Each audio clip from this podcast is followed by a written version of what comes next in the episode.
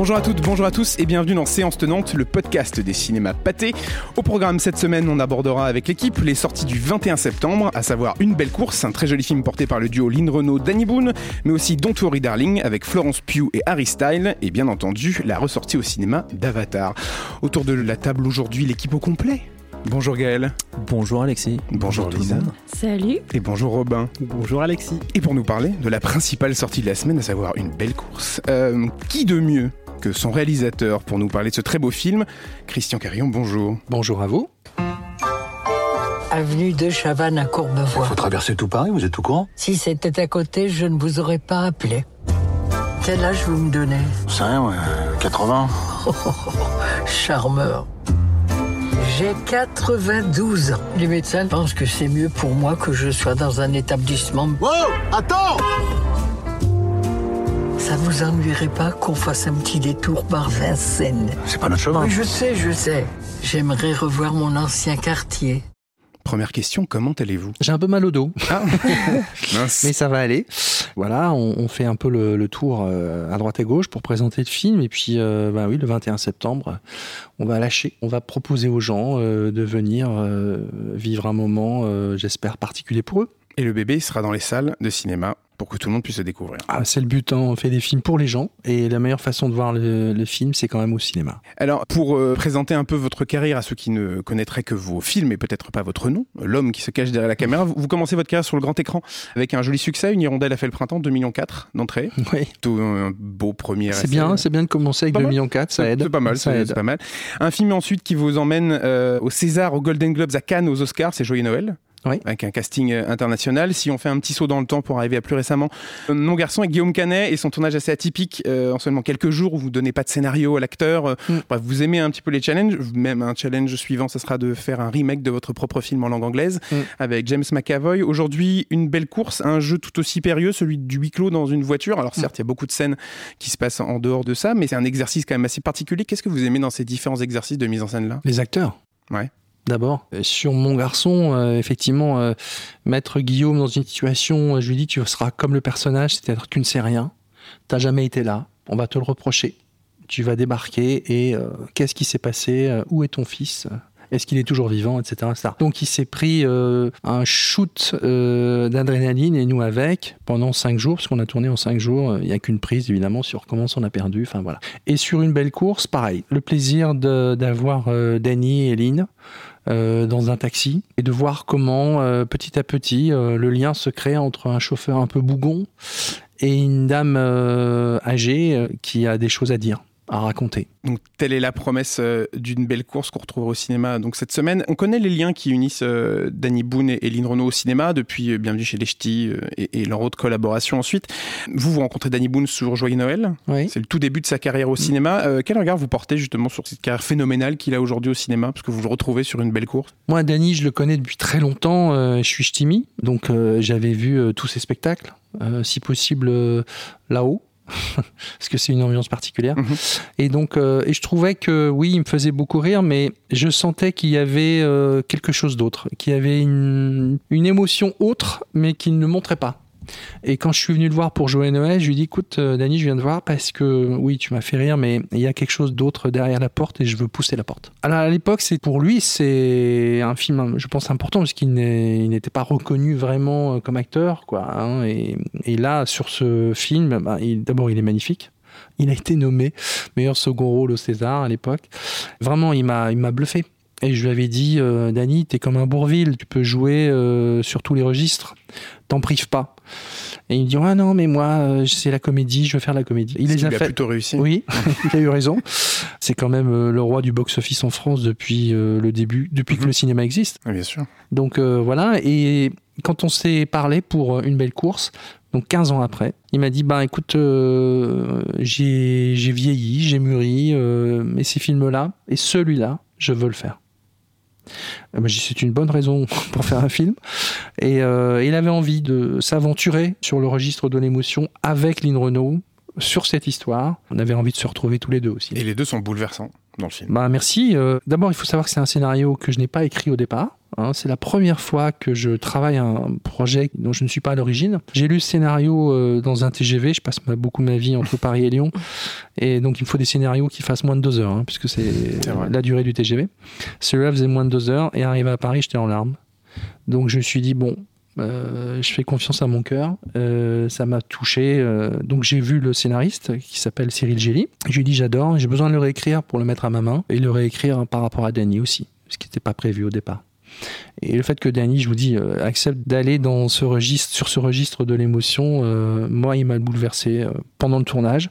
Et là, je, te dis, je fais les avant-premières et je vois mhm. bien la tête des gens quand je reviens dans la salle. J'ai aucune question. j'ai des silences, des applaudissements aussi. Et donc voilà, je. Pour moi, c'est ça le cinéma. Si, excusez-moi, je suis bavard. Non, non, pas du tout. moi, je paye pour être ému je sais que je vais m'asseoir quand le film est bon. Hein. Je m'assois dans une salle, je suis dans le noir avec des gens que je connais pas. Et au bout d'un moment, bah, moi, je suis. si on me prend pas pour un con, euh, je suis bon public. Et je me laisse embarquer. Et c'est un voyage, quoi. Et il n'y a que au cinéma qu'on peut vivre ça, parce que vous pouvez vous équiper comme vous voulez chez vous pour un home cinéma. Vous n'inviterez jamais les inconnus sur votre canapé. Alors justement, c'est ça qui est chouette, d'être des gens. Euh, au début, on se dit ah, il est trop près, celui-là, il fait du bruit. Puis au bout d'un moment, on oublie tout ça, parce que le film vous capte. Et à la fin, bah, on a vécu le truc ensemble. C'est marrant, euh, quand on quitte la salle, il y a un truc qu'on a partagé. Au début de la projection, les gens vous tiennent pas la porte. En sortant du film, ils vous la tiennent. C'est rigolo ce que vous dites là sur euh, votre désir de salle et de communion en fait, parce que c'est de ça dont on parle. C'est une communion, absolument. Le, principe du taxi, il est aussi, dans votre film, il est pareil au fond. C'est-à-dire que ces deux personnes qui se connaissent pas et qui euh, progressivement, parce qu'ils rentrent ensemble, dans, alors là c'est pas une salle de cinéma mais c'est un taxi, ils vont faire un bout de chemin ensemble et puis bon, enfin sans rien dire de la fin, mais il y a cette idée-là aussi. Très juste. Danny est un peu comme le public, c'est-à-dire qu'au début euh, il tend un peu l'oreille euh, à Lynn et au fur et à mesure on, rentre avec Danny dans l'histoire de cette dame grâce au flashback, etc. Mais c'est vrai, c'est vrai, c'est une communion entre deux personnes et euh, le huis clos aide à ça aussi, je trouve. Et à chaque fois, alors on voit ces flashbacks parce qu'elle demande, hein, vous le savez, l'histoire, hein, elle demande à passer dans Paris par les endroits qui ont compté dans sa vie. Et euh, ce qui est le prétexte pour nous pour voir ce qui s'est passé.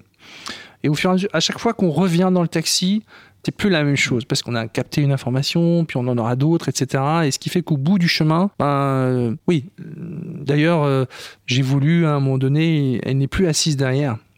Elle est assise à l'avant, à côté de lui. Ça n'est plus une cliente, euh, c'est quelqu'un d'autre. Et euh, oui, c'est une communion, c'est vrai comme dans une salle. Et ce qui est amusant, c'est que le taxi fonctionne euh, presque comme une, euh, peut-être exagéré de dire ça, mais presque un véhicule euh, spatio-temporel. C'est-à-dire que c'est, ah c'est autant, mmh. on visite effectivement les lieux de sa mémoire et de sa vie, mais on traverse aussi les époques.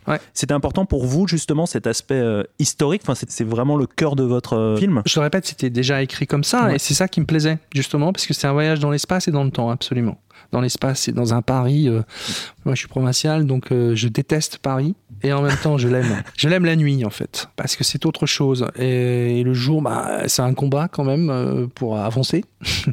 c'est quand même une ville magnifique. Donc je voulais aussi un peu montrer ça, mais j'aimais bien ces histoires de flashback et c'est aussi pour moi ces deux films en un.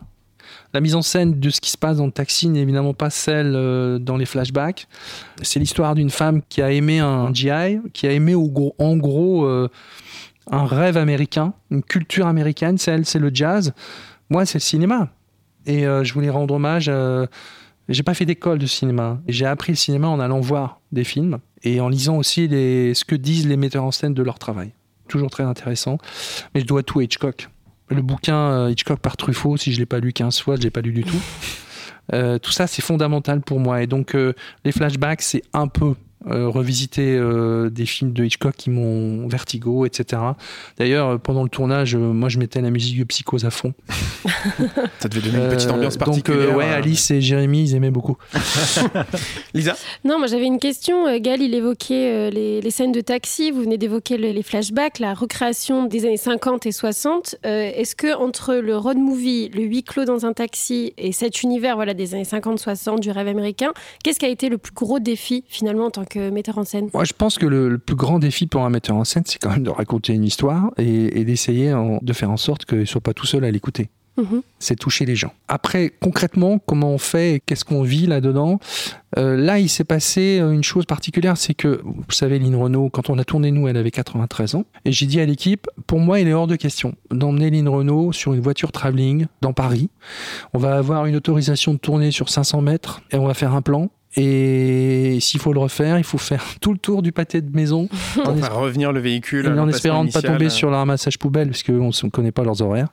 Enfin, c'est un cauchemar. Et je lui dis, si on fait ça, elle va mourir et nous avec. Donc on s'est mis en studio. C'est-à-dire que la voiture ne bouge pas. Et c'est une belle prouesse technologique ah, d'ailleurs. Ça, ça, le premier défi, pour répondre à votre question, le premier défi c'était ça. C'est-à-dire comment on fait en studio pour quand même donner euh, l'illusion, donner le voyage.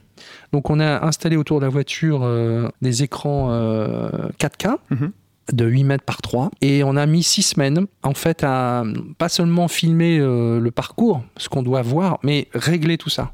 On s'est aperçu euh, qu'il fallait euh, filmer le ciel pour pouvoir ramener un écran au-dessus de la voiture et faire varier la lumière du jour qu'on sentait dans, dans l'habitacle de la voiture. Enfin bref ça a mis du temps à trouver ça. Une fois qu'on l'a eu trouvé alors là c'était extraordinaire parce que Lynn Renault n'arrivait ne travaille que l'après-midi. Bon donc elle arrive à 13h, elle est prête, euh, on écoutait des chansons. Moi j'allais la voir avec... Euh, j'avais réécouté pas toute la production de Lynn Renault parce que je serais toujours pas là. Mais il y avait une chanson euh, que j'adore qui avec Dean Martin qui s'appelle Relaxez-vous. Donc j'écoutais ça avec elle, ça les mettait en joie. Ensuite je l'emmenais dans le taxi, Danny l'attendait, deux blagues en ch'ti. Et, la journée peut commencer. Et l'après-midi pouvait commencer. Et hop, Paris s'animait autour de nous sur les écrans. Et elle disait c'est extraordinaire, je voyage sans bouger. Ce qui était un, confort pour nous euh, extraordinaire. Mais il a fallu du temps, je vous dis, on a mis six semaines à trouver mm.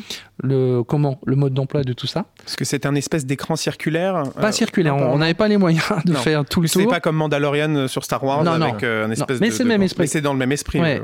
Et je suis très fier parce que c'est le premier film français qui se tourne aussi longuement avec ce dispositif. Et le matin, nous avions dans le même studio, on avait loué un 1000 m2, donc il y avait un coin taxi et puis un coin années 50-60 tous les décors qu'on a reconstruits. Donc j'avais l'impression d'être à Hollywood, mais euh, petit. Euh, c'est-à-dire qu'on donc le matin j'étais avec euh, Alice et Jérémy dans les appartements où on jouait à Hitchcock, et, et l'après-midi c'était l'autre film quoi en fait. au début, j'étais frustré parce que les acteurs ne se voyaient pas. Et c'est pour ça que j'ai imaginé des choses qui n'étaient pas dans le scénario. Notamment, j'ai eu envie de faire asseoir Alice, portant la robe euh, de la soirée chalumeau, de la faire asseoir à côté de, de Lynn. J'ai mis dans le coffre euh, une barre de son Bose.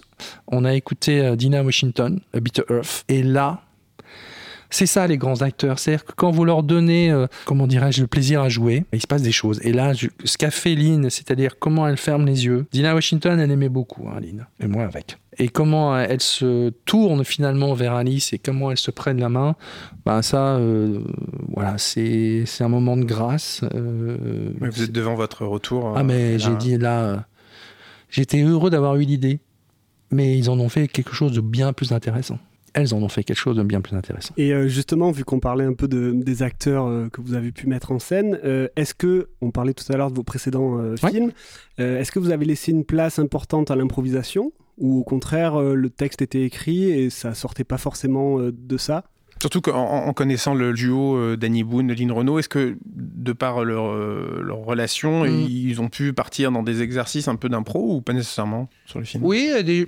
bon, c'est des, c'est des bosseurs hein, tous les deux d'abord. Donc le texte, ils l'avaient. et après, il y a des moments où ça glissait. Et, mais moi, j'aime ça je vous le disais, sur mon garçon, euh, mais Guillaume Canet, il n'a pas une ligne puisqu'il n'a pas de scénario. McAvoy, pareil, sur My Son. Et euh, moi, je pense que c'est pas très. D'abord, je suis pas Shakespeare, donc euh, le texte, on va pas le, respecter au mot. Il faut laisser les gens. c'est l'intention qui va compter. Et donc, oui, il y a des choses qu'a dit Lynn que j'ai gardé, qui n'était pas euh, ce qui était prévu. J'ai euh, pour le DVD, on aura des petits moments euh, jouissifs de voilà des, choses qui se sont passées que je peux pas garder, mais que je peux pas mettre non plus à la poubelle. Hein. Faut laisser, vous savez, c'est Gilles Grangier que j'aime beaucoup, qui disait on ne dirige pas les grands acteurs, on les dose. Ben, cette phrase, moi, je me la redis tous les matins. C'est exactement ça. Je pense que la direction d'acteur, on fantasme beaucoup sur la direction d'acteur, c'est quoi? C'est d'abord de choisir les bons pour le au niveau du casting. Ouais, c'est vraiment le cast qui compte.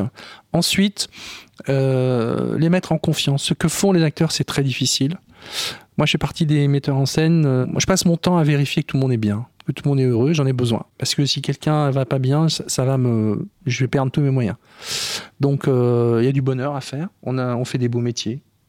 on a de la chance pour le moment. Donc euh, je, fais ça et quand les acteurs sont bien, moi je, considère qu'ils donnent le meilleur d'eux-mêmes. Donc euh, c'est calculé en fait. Vous parliez de Grangier, c'est marrant parce que je voulais vous demander jusqu'à quel point justement euh, Lynn Renault, enfin je, pense Grangier me faisait penser à Gabin mm. et, et, je me demandais jusqu'à quel point euh, Lynn Renault avait en fait infuser le scénario, c'est-à-dire jusqu'à quel point le scénario avait été écrit par rapport à ce qu'elle représente en fait dans la culture française. C'est-à-dire, euh, vous parliez tout à l'heure de l'amour du jazz, euh, enfin de la, culture américaine, on va dire, Dean Martin, mm. toutes ces choses-là euh, qui sont au cœur du personnage de Lynn Renault, en tout cas tel qu'on tel qu'on le connaît. Et ma question c'était ça, qu'est-ce qu'elle a amené, qu'est-ce que en fait la filmer vous permet de transmettre par rapport à une époque, par rapport à une culture, par rapport à qu'est-ce que vous recherchiez avec elle en fait? Bah, Renault, euh, c'est quand même euh, un monument vivant euh, de, la culture française. Je veux dire, la vie qu'elle a menée, c'est extraordinaire. je pense que c'est la seule à avoir une avenue à son nom à Las Vegas. Elle a eu Las Vegas dans les mains avec l'époque Sinatra, Dean Martin qu'elle voyait tout le temps. Voilà. Ensuite, je pense que il y a des moments où je ne savais plus si j'avais affaire à Madeleine Keller hmm. ou Lynn Renault c'est-à-dire qu'il y a des choses qu'on a découvertes euh, qui correspondaient à sa propre vie. Je me souviens d'un matin, elle me dit euh, Quand est-ce que tu tournes la scène du baiser à la fin entre euh, Alice et, le GI bah, J'y sais, jeudi. Je veux être là. Bah, J'y sais, c'est le matin. Non, non, mais je veux être là quand même. Ah bon? Alors elle arrive. Elle regarde la scène avec moi. Dans le bal, les deux acteurs étaient tout seuls avec la caméra et nous, on est à l'extérieur, on a le retour.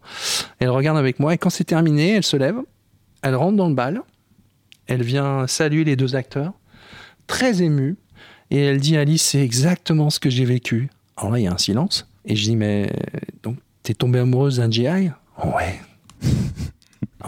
bon, on n'a pas posé, n'a pas posé d'autres questions, mais je ne savais pas.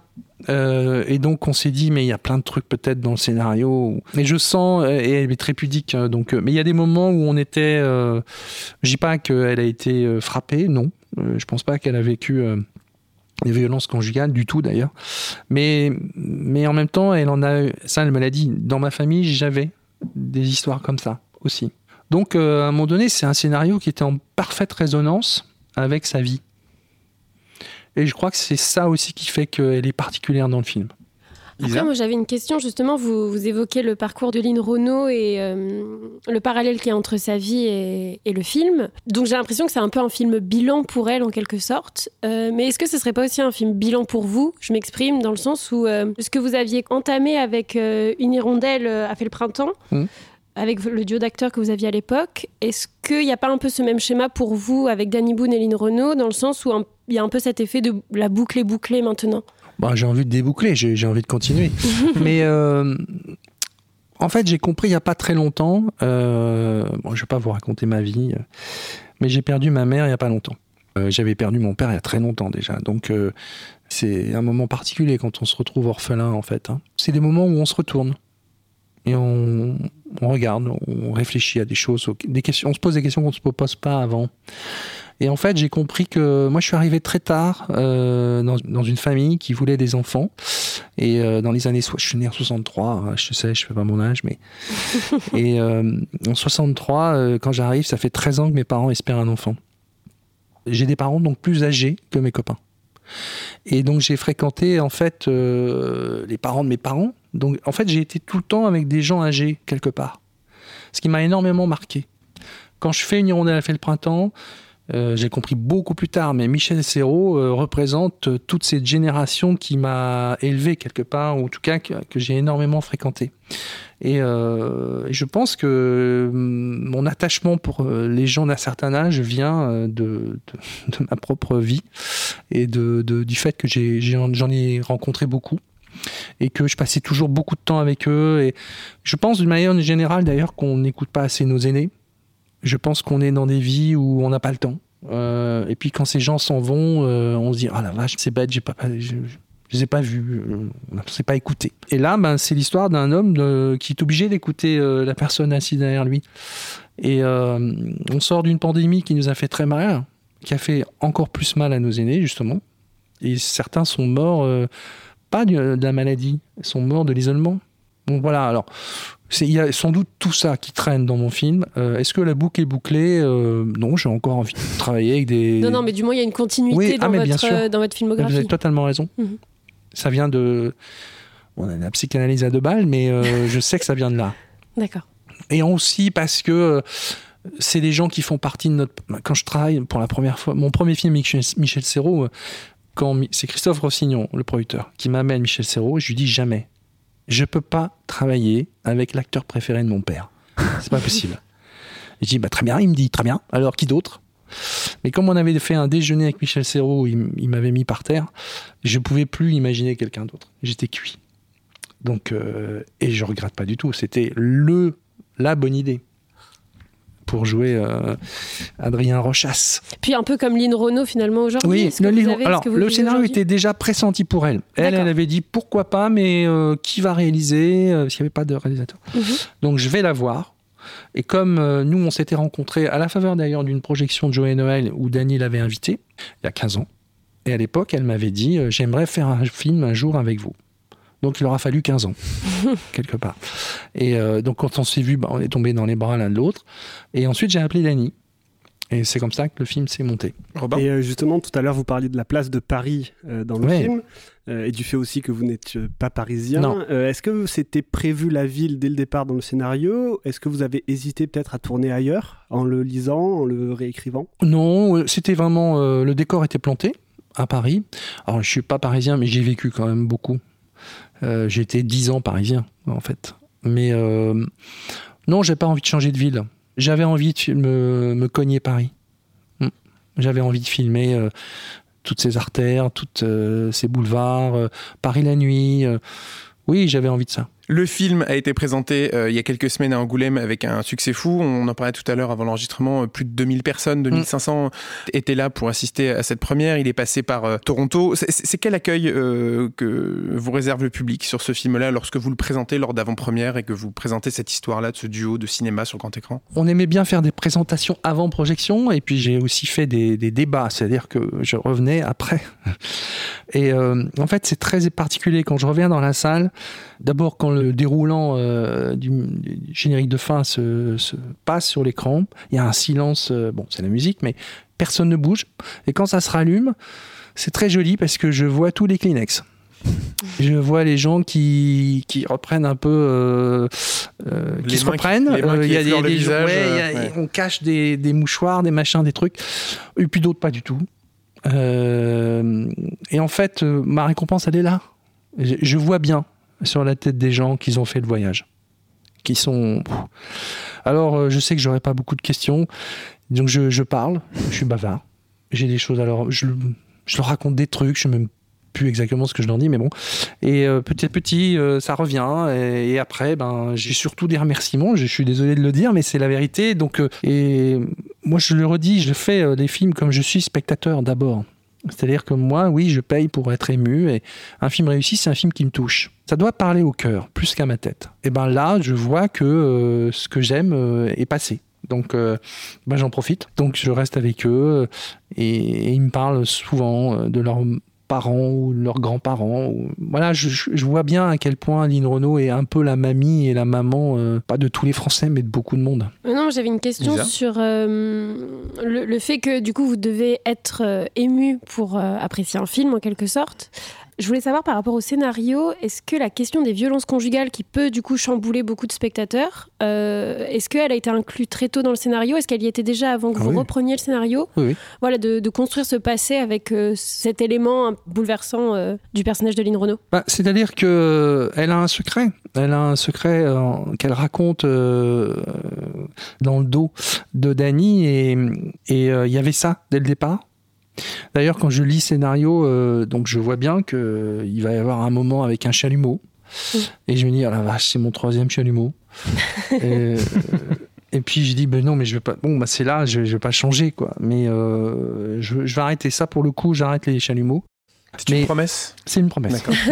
J'arrête les chalumeaux. Et euh, mais je voulais garder évidemment ce sujet-là. Oui, c'est très actuel pour le coup. Malheureusement. Mm. Ça a toujours été. Je pense que maintenant, euh, comme on compte, avant on comptait pas. Il a fallu du temps pour le législateur, comme on dit, de mettre en place un système où. Parce que pendant longtemps, on disait oui, mais ça, c'est le secret des familles. On, on va pas rentrer chez les gens. Euh, et puis, mais à un moment donné, c'est insupportable. Donc, le législateur a franchi le pas en disant, euh, mais même si c'est privé, ça nous touche, ça nous concerne tous, c'est pas possible. Et donc, on s'est mis à compter, etc. Et donc, et je vous dis, Lynn m'a raconté des choses, pas sur, la concernant, mais dans son entourage, et, je me mesure à quel point, malheureusement, ça date de. Je pense que c'est vieux comme le monde. Hmm. Et, euh, mais j'ai écouté beaucoup de témoignages de femmes battues. Et ce qui m'avait touché, c'est qu'elles la plupart nous disaient euh, mais on a d'abord été amoureuses. Hein. Alors je ne parle pas des mariages forcés, ça c'est une autre histoire, mais des femmes qui tombent amoureuses d'un homme, euh, voilà, et qui et ça tourne au vinaigre. Ça malheureusement il y en a beaucoup. Et Lynn en avait rajouté une couche en me disant mais moi mon personnage ne peut pas tomber amoureuse de n'importe qui. Je bah, très bien. Message, standing. Euh. message reçu.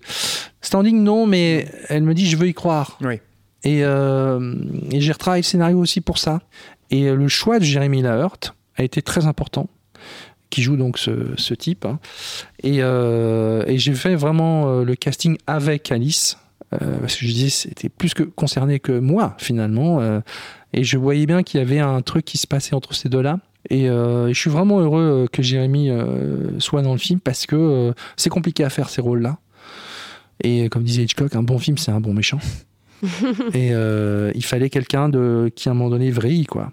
Et, j'aime bien comment au début il rentre dans le film, comment elle le regarde, comment il s'embrasse timidement au cinéma et, et puis boum. Gaël. Pour revenir à Lynn Renault, ce que vous disiez sur les violences féminines, enfin, je trouve ça intéressant parce que en regardant le film, je me suis aperçu, c'est peut-être un peu naïf de ma part, mais je me suis aperçu que celle que je prenais en fait pour une, une diva de l'entertainment était aussi finalement une grande figure féministe parce que je pense que ce qu'elle a fait, arriver à ce qu'elle a à faire ce qu'elle a fait dans les années 60, euh, 70, dans un monde qui était finalement euh, très euh, masculin, mm. ça a dû lui demander une force de caractère et une, violence finalement en réponse à la, à la violence sexiste du monde qui, devait être folle. Quoi.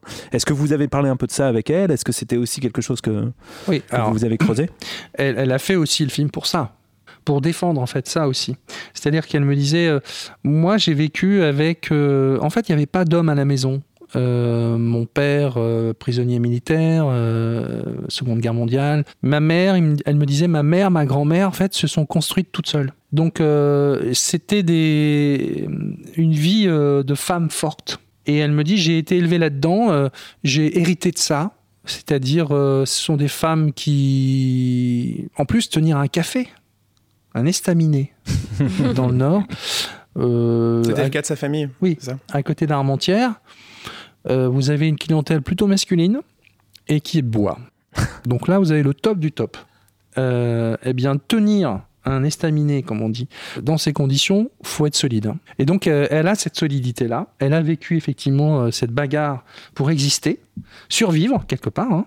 Et, je sais qu'elle a aussi voulu faire une belle course pour tout ce qui est dit sur bah, une femme qui se rebelle, euh, ce qu'elle dit aussi, euh, vous savez, dans les années 50, euh, c'était pas comme aujourd'hui, il fallait l'autorisation du mari pour travailler, mhm.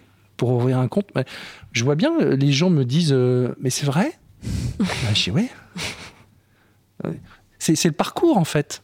Les femmes n'ont le droit de vote que mhm. après la Seconde Guerre mondiale. Enfin, waouh Alors, il y a encore beaucoup de choses, hein, on le sait. Mais, mais c'est intéressant aussi de se retourner en disant, ah oui, on en était là. Eileen, comme vous le dites, s'est engagée. Euh, elle a toujours été comme ça. C'est vraiment. Euh, et là, son dernier combat, si je puis dire, c'est euh, mourir dans l'indignité. Et, et c'est pas gagné non plus, ça. Moi, j'avais une question sur. Euh, on parlait des violences conjugales, mais du coup, celle qui les interprète et qui les subit dans le film, c'est Alice Isaz, que vous retrouvez, si je dis pas de bêtises, après En mai, fais ce qu'il te plaît. Comment se sont passées vos retrouvailles et euh, comment vous l'avez dirigé cette fois? Qu'est-ce qui a changé dans vos relations euh, réalisateur, actrice dans ce film-là? Moi, je considère Alice comme une grande actrice. je l'ai rencontrée effectivement à la faveur de En mai, fais ce qu'il te plaît.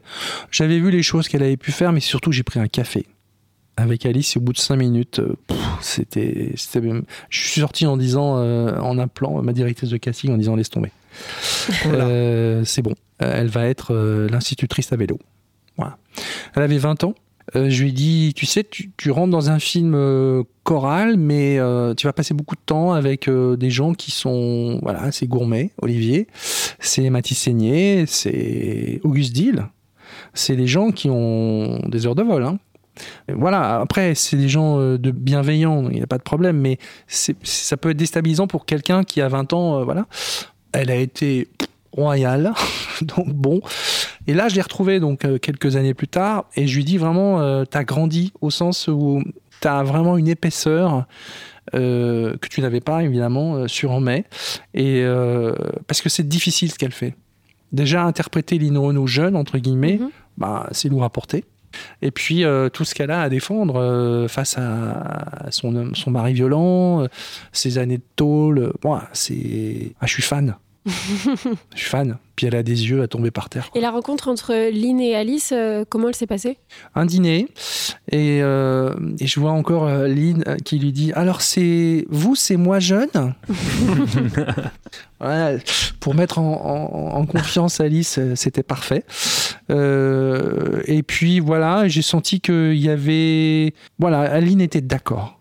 Elle était approuvée. Elle était approuvée, validée par Lynn Renault. Donc pour, pour Alice, après, euh, tout allait de soi. Il y a un gage de confiance qui est génial. Complètement. Et je redis cette scène où elles sont assises toutes les deux, tout est là, le regard, euh, tout. Et peut-être une dernière question. On sait qu'au cinéma, il y a autant de projets qui ne se font pas pour un réalisateur que de projets qui se font, si ce n'est plus. Alors c'est toujours un sujet un peu glissant, mais, mais après une belle course, vers quels horizons aimeriez-vous aller euh, sur, le grand écran avec vos prochains films? Je pense que j'arriverai pas à faire tout ce que j'ai mis dans mon tiroir. Vous avez un petit dossier euh, scénario J'ai des envies de, de plein de choses. Je veux pas me je me souviens, euh, après le, succès d'une hirondelle, euh, on faisait le tour euh, de Paris avec Christophe Roussignon, producteur, pour Joyeux Noël. Et il nous disait oh, Non, mais Joyeux Noël, c'est en trois langues, c'est 14-18. Casting international. ça va coûter cher. Mais non, regarde, en Hirondelle, à la fin, là, Michel Serrault, il est pas mort. fait une suite. Ah oui. non, là, ça je peux pas.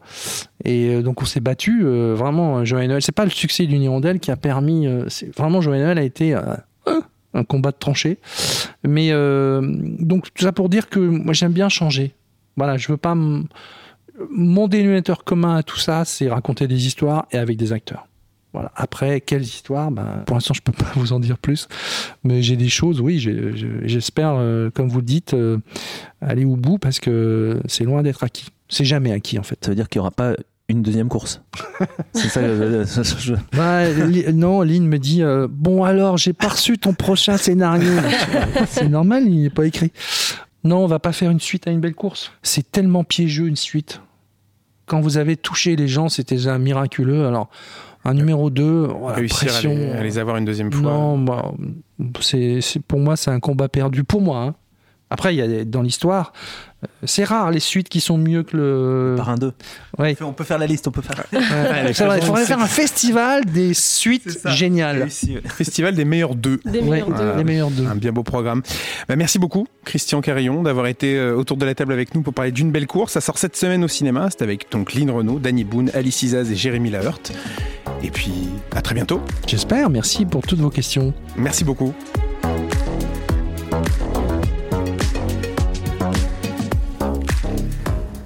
Et on continue cet épisode de Séance Tenante en revenant sur les autres sorties du 21 septembre 2022 et on commence par Don't Worry Darling, un film d'Olivia Wilde avec Florence Pugh, Harry Styles et Chris Pine. Oui, je suis désolée, j'ai oublié de te le dire, mais tu te sens pas bien. Et la seule façon d'aller mieux, c'est de rester à la maison. Pas ce soir, ouais. Victory est un havre de paix et de sécurité. Vous y vivrez la vie que vous méritez. On peut tous vivre la grande vie tout n'a pas l'air si idyllique euh, dans le quotidien du couple Florence Pugh Harry Styles. Euh, autour de la table, on va être tout à fait transparent. Seul Gaël Golen, rédacteur en chef de Première, on le rappelle, a vu le film. Gaël, euh, qu'est-ce que tu peux nous dire sur ce nouveau long métrage? C'est compliqué à résumer.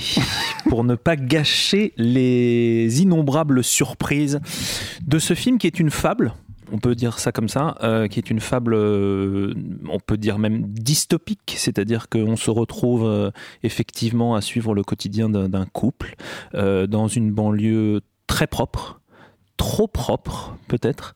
Et on va comprendre assez rapidement en fait que cette banlieue ce couple et les familles qui entourent ce couple ont un secret bien particulier. J'en dirai pas plus parce que vraiment, voilà, euh, c'est un film qui est euh, très beau. Et moi, j'ai surtout été sensible à, la performance de Florence Pugh, dont on sait depuis quelques années maintenant que c'est une, immense actrice et qu'on avait vu dans des séries télé. Et voilà. Et le propos féministe, pour le coup, revendiqué par Olivia Wilde euh, un peu partout, est très fort. Florence Pugh révélée au cinéma auprès du grand public pour euh, Midsommar en 2019. Euh, une belle révélation très belle révélation. Euh, elle tenait le film, je pense, toute seule en fait. on, suivait le, quotidien de ce personnage qui arrivait dans une secte, on ne sait pas trop au début ce que c'était, avant que bah, peut-être un peu comme dans Don't Worry Darling, tout dégénère dans autre chose. Et je pense qu'elle a encore beaucoup à hum, faire. elle est qu'au début de sa carrière elle a déjà fait quand même pas mal. Mais, elle est surtout en train d'exploser. C'est ça. alors, grâce aussi à ses rôles plus euh, de, blockbuster comme dans Black Widow, je pense qu'on la reverra souvent. On l'a vu aussi dans Les filles de Docteur March. Mm. Et surtout, l'année prochaine, euh, deux gros morceaux Oppenheimer et Dune, deuxième partie. C'est vrai. Et eh oui plutôt non, des pas dégueulasse. blockbusters assez exigeants, qualitatifs, avec des réalisateurs aussi c'est vrai que Nolan, Villeneuve d'un coup, c'est pas mal. C'est pas mal quoi. On peut la voir dans The Little Drummer Girl. Ouais. Euh, fantastique série de Park Chan-wook. Et dans un film dont j'ai oublié le titre, mais qui mérite un petit coup d'œil, euh, où elle joue une catcheuse.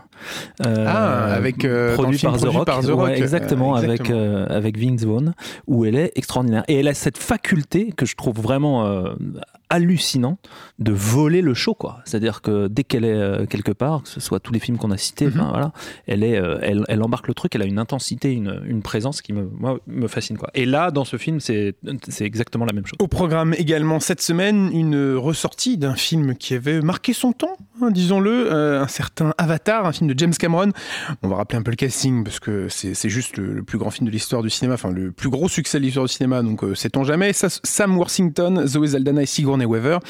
Euh, un film qui ressort en salle à l'approche d'Avatar, à l'approche de la sortie d'Avatar, La Voix de l'eau, en décembre prochain. Euh, il ressort dans une nouvelle version, on va en parler, euh, en 3D, en IMAX, en 4DX et en Dolby Cinema.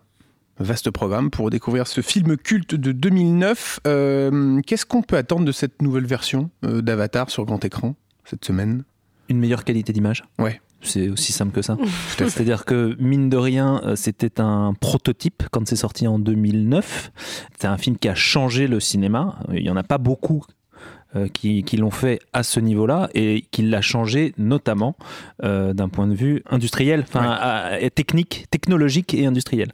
Or, depuis 2009, ben, si on fait le compte, il y, y, a 13 ans qui se sont écoulés et en 13 ans, les, les technologies ont complètement euh, changé de nouveau et ce qu'a fait James Cameron, c'est en fait mettre comme il peut son film au standard euh, d'aujourd'hui. Donc il a euh, ce qu'il a fait, c'est sur certains passages, euh, il a il a utilisé la technologie du HFR, mhm. High Frame Rate. Vous êtes anglo-saxon? Yeah. Yeah, Alexis. Euh, On peut arrêter. Euh, Avatar. Avatar. euh, donc, il fait défiler sur certains passages de ces images à un rythme un peu plus rapide, ce qui procure une sensation de, de, netteté qui lui permet, notamment dans, dans tout ce qui est travelling mhm. euh, ou mouvement de caméra, d'avoir euh, un, rendu plus propre. On aurait pu avoir un léger flou voilà, exactement. par le mouvement de la caméra. Donc, il y a ça, il y a le, le, le HDR et, et, et, toutes les techniques qui vont permettre de voir Avatar aujourd'hui en salle avec des standards contemporains, donc ça devrait être une nouvelle claque en fait. Non, en plus, ce qui est intéressant euh, dans ce que tu disais, Gaël, et dans la filmographie de James Cameron, c'est quand même un réalisateur qui a toujours été passionné d'une part par la science-fiction, mais par les technologies, qui a toujours insufflé ça dans ses sujets, dans ses thématiques euh, au cinéma. Et du coup, le fait de voir transposer sa passion, on va dire, scénaristique et du coup technique avec Avatar, je trouve ça hyper intéressant. Euh, en tant que réalisateur, c'est un des rares qui arrive à, transposer ces deux thématiques euh, devant et derrière la caméra en fait. Et Avatar, si on revient en quelques chiffres dessus, c'est 2,8 milliards au box-office mondial, c'est le plus gros succès de l'histoire du cinéma euh, dans le monde. Euh, c'est 14,7 millions d'entrées en France. C'est le huitième plus gros succès d'entrées en France. Et petit jeu. Ah, On s'y attendait on pas. on l'attendait. on l'attendait, on l'attendait. Un petit jeu box-office. Oh là là. Oh là là. Ah, voilà, ah, ils ont pas révisé. Alors, je vous demandais de me trouver. Non, non, non, vous posez vos portables. On est tous en mode avion aussi Non, on est tous en mode avion autour de cette table. Je vous demandais de me trouver euh, les, les 7 plus gros euh, succès de l'histoire du cinéma en France en nombre d'entrées, bien sûr. Ah, je vous demande pas nombre d'entrées, je vous demande en France. J'ai piscine. Alors, tu, tu, ne veux pas tenter quelques. tu as forcément quelques billes, Gaël. Non, bah, je suis nul. Alors. Ce truc -là dans, Le... Mais non. Quel est le film déjà qui a fait le plus d'entrées en France selon vous Bienvenue chez les Ch'tis. Bienvenue chez les Ch'tis. Alors ça c'est le numéro 2. La Grande Vadrouille. non plus, le numéro 2 c'est euh, Bienvenue chez les Ch'tis. Mais alors en fait si on vous donnait des, des titres à l'appel et que je peux même pas vous donner les numéros ni le nombre d'entrées, autant arrêter ce jeu parce que je sens une ambiance assez euh, autour de la table. Donc non, Bienvenue chez les Ch'tis. c'est un entretien d'embauche. Exactement. bienvenue chez les Ch'tis, vous l'avez trouvé, c'est le numéro 2. Euh, c'est euh, près de 20,5 millions d'entrées, mais ce n'est pas le premier. Intouchable, vous l'avez cité, c'est le numéro 3 avec 19,5 millions d'entrées. De toute façon, moi, je vais, j'ai donné, je te dis, je préviens tout de suite, je donne que des titres de films pâtés. Voilà, magnifique. Titanic. Euh, alors, c'est pas pâté. Et, ah, pas pâté. Mais Titanic, en effet, premier film euh, du box-office français avec 21,7 millions d'entrées. Tu as cité tout à l'heure La Grande Vadrouille, 17,3 millions. Il nous en reste 3. Alors là, ils sont un peu plus compliqués à trouver. Alors, peut-être un Astérix Mission Cléopâtre Non. Harry Potter Non plus. Le Seigneur des Anneaux. Non, il y, a un Marvel. Il n'y a, pas de Marvel. il faut penser euh, ah, cinéma euh, américain euh, d'une autre époque. Ah, peut-être Independence Day, quelque chose comme non, ça. Non, non, vraiment dans d'une autre époque. Ah, mais non, mais West Side Story, non Non plus. Baignure. Non plus. Oh, c'est bien tenté, mais non. Je peux vous donner un indice, un, petit indice. Alors, le, numéro 4, donc le plus haut dans la liste que vous n'avez pas encore trouvé, c'est un film d'animation. Blanche-Neige et les sept nains. Blanche-Neige et les sept ah, nains, c'est une excellente réponse. Euh, sorti en 1938, 18,3 euh, millions d'entrées, euh, grâce notamment à ses nombreuses ressorties dans les décennies fin, fin 20e. il nous en reste deux. Deux films. Il n'y a pas un Spielberg? Il n'y a pas de Spielberg. Ah. Il y a pas 18, on est à 18 millions d'entrées. Tout à fait. Je vais vous donner. Alors le problème c'est que là, si je vous donne un indice sur la période, vous trouvez immédiatement. Du coup, je Star vous Wars. il y a très très longtemps une galaxie. Euh, alors il y a un western, mais lequel? Il était une fois dans l'Ouest. Excellente réponse. Bah, décidément, oh là là là là là mais quel succès, Lisa. Elle veut gagner ce jeu. Et on rappelle à la clé. très bon jeu, Aucun lot. Aucun oui, je sais. Million de dollars. Des millions de dollars. Euh, avec 14,8 millions d'entrées. Film de Sergio Leone en 1968. Il nous en reste un seul un seul. Euh, une comédie française. Pas du tout. Jean-Paul Belmondo. On est sur un film américain euh, qui a, disons, le mal vieilli. Ah. Oula, il y en a plein. Oui, c'est vrai. Ah, euh, Qui a une pelle. Euh, autant, euh, oui. Autant emporte le vent. Excellente ah, réponse. Oh autant en emporte le vent en 1950, un film de Victor Fleming. 16,7 millions d'entrées. voilà. Ce jeu est terminé. J'ai été complètement nul. Non, alors tu as cité les, les, films français dont on savait plus ou moins tous qu'ils étaient dedans. Lisa, bienvenue quand chez même, les ch'tis. Bienvenue, tout à fait. Alors voilà, mais bravo à Lisa.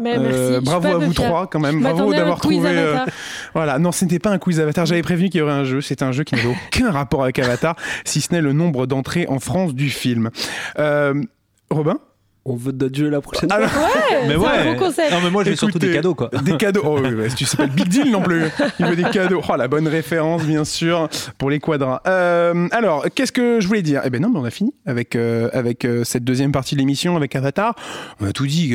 comment finir sur une meilleure note que sur ce, ce jeu incroyable? Moi, j'ajouterais quand même qu'Avatar, il y a plein de. On parlait de la continuité tout à l'heure de la filmographie euh, de James Cameron, mais il s'est inspiré de plein de genres différents. Euh, moi, c'est vrai que quand je vois Pandora, alors pourtant je suis pas une grande connaisseuse, mais euh, du peu que j'en ai vu, ça me fait penser beaucoup au manga. Il y a le propos écologique, il y a mmh. le propos anticolonialiste. Bah, du coup, on parlait de Il était une fois dans l'Ouest avec le western. Il y a plein de thématiques qui se mélangent, je trouve, dans. C'est pas qu'un film de science-fiction.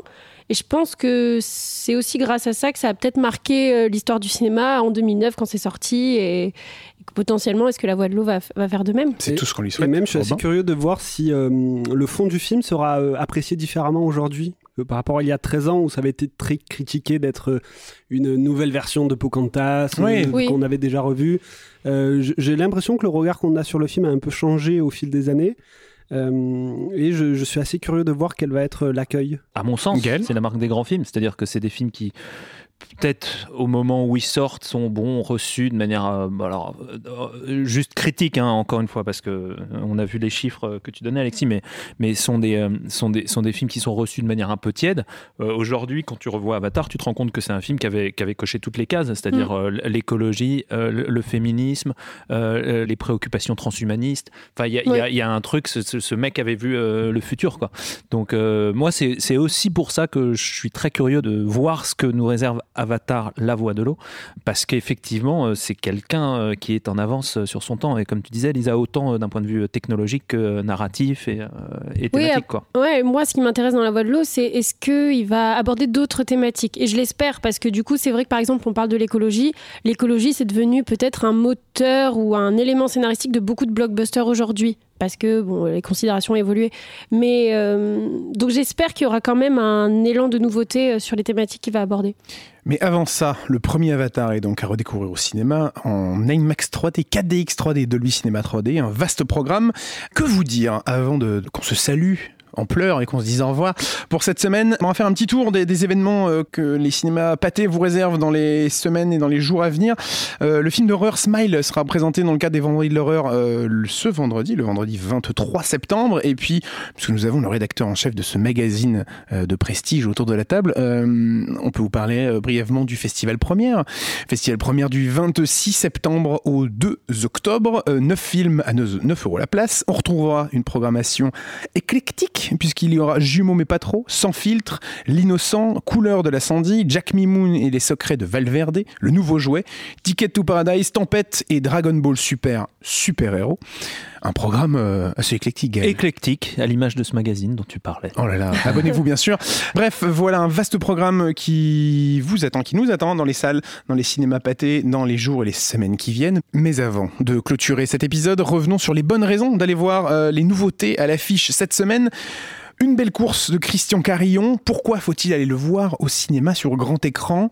Qui se lance? Moi, je dirais pour euh, le huis clos que ça convoque.